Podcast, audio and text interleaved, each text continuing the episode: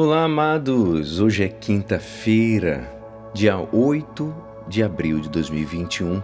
Estamos na oitava da Páscoa e hoje a nossa igreja nos convida a meditar juntos o Evangelho de São Lucas, capítulo 24, versículos 35 a 48. Naquele tempo, os discípulos contaram o que tinha acontecido no caminho e como tinham reconhecido Jesus a partir do pão. Assim, estavam falando quando o próprio Jesus apareceu no meio deles e lhes disse: A paz esteja convosco. Eles ficaram assustados e cheios de medo, pensando que estavam vendo um fantasma, mas Jesus disse: Por que estáis preocupados e por que tendes dúvidas no coração? Vede minhas mãos e meus pés, sou eu mesmo. Tocai em mim e vede. Um fantasma não tem carne nem ossos, como estáis vendo o que eu tenho? E dizendo isso, Jesus mostrou-lhes as mãos e os pés. Mas eles ainda não podiam acreditar, porque estavam muito alegres e surpresos. Então Jesus disse: Tendes aqui alguma coisa para comer? Deram-lhe um pedaço de peixe assado. Ele o tomou e comeu diante deles. Depois disse-lhes: São estas as coisas que eu vos falei quando ainda estava convosco. Era preciso que se cumprisse tudo o que estava escrito sobre mim na lei de Moisés, nos profetas e nos salmos. Então Jesus abriu a inteligência dos discípulos para entenderem as Escrituras e lhes disse: Assim está escrito: O Cristo sofrerá e ressuscitará dos mortos ao terceiro dia, e no seu nome serão anunciados a conversão e o perdão dos pecados de todas as nações, começando por Jerusalém. Vós sereis testemunhas de tudo. Esta é a palavra da salvação.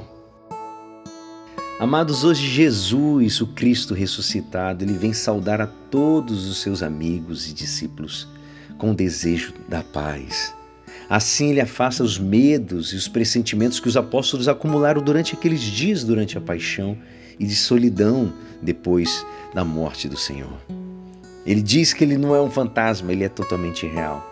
É, mas muitas vezes o medo na nossa vida vai tornando um corpo como se fosse a única realidade que nós, nós temos. Em ocasiões é a falta de fé e de vida interior o que vai mudando as nossas coisas. O medo passa a ser uma realidade e o Cristo vai se desbotando, vai se desaparecendo na nossa vida. Mas por outro lado, a presença de Jesus na vida do cristão afasta as dúvidas. Ele ilumina a nossa o nosso existir, especialmente os recantos que nenhuma explicação humana pode esclarecer. A ressurreição de Cristo é o que dá sentido a todas as virtudes e sentimentos, o que nos ajuda a recuperar a calma e, e a própria serenidade nas trevas da nossa vida.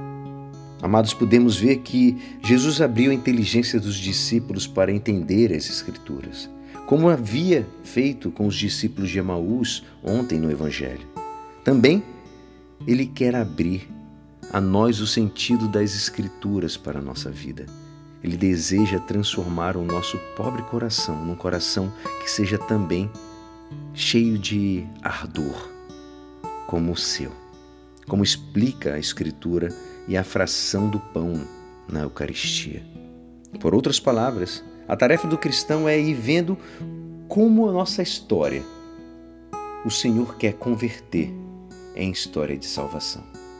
Como o Senhor pode converter a tua história para uma história de salvação. E é assim, esperançoso, que esta palavra poderá te ajudar no dia de hoje que me despeço meu nome é Alisson Castro e até amanhã. Amém.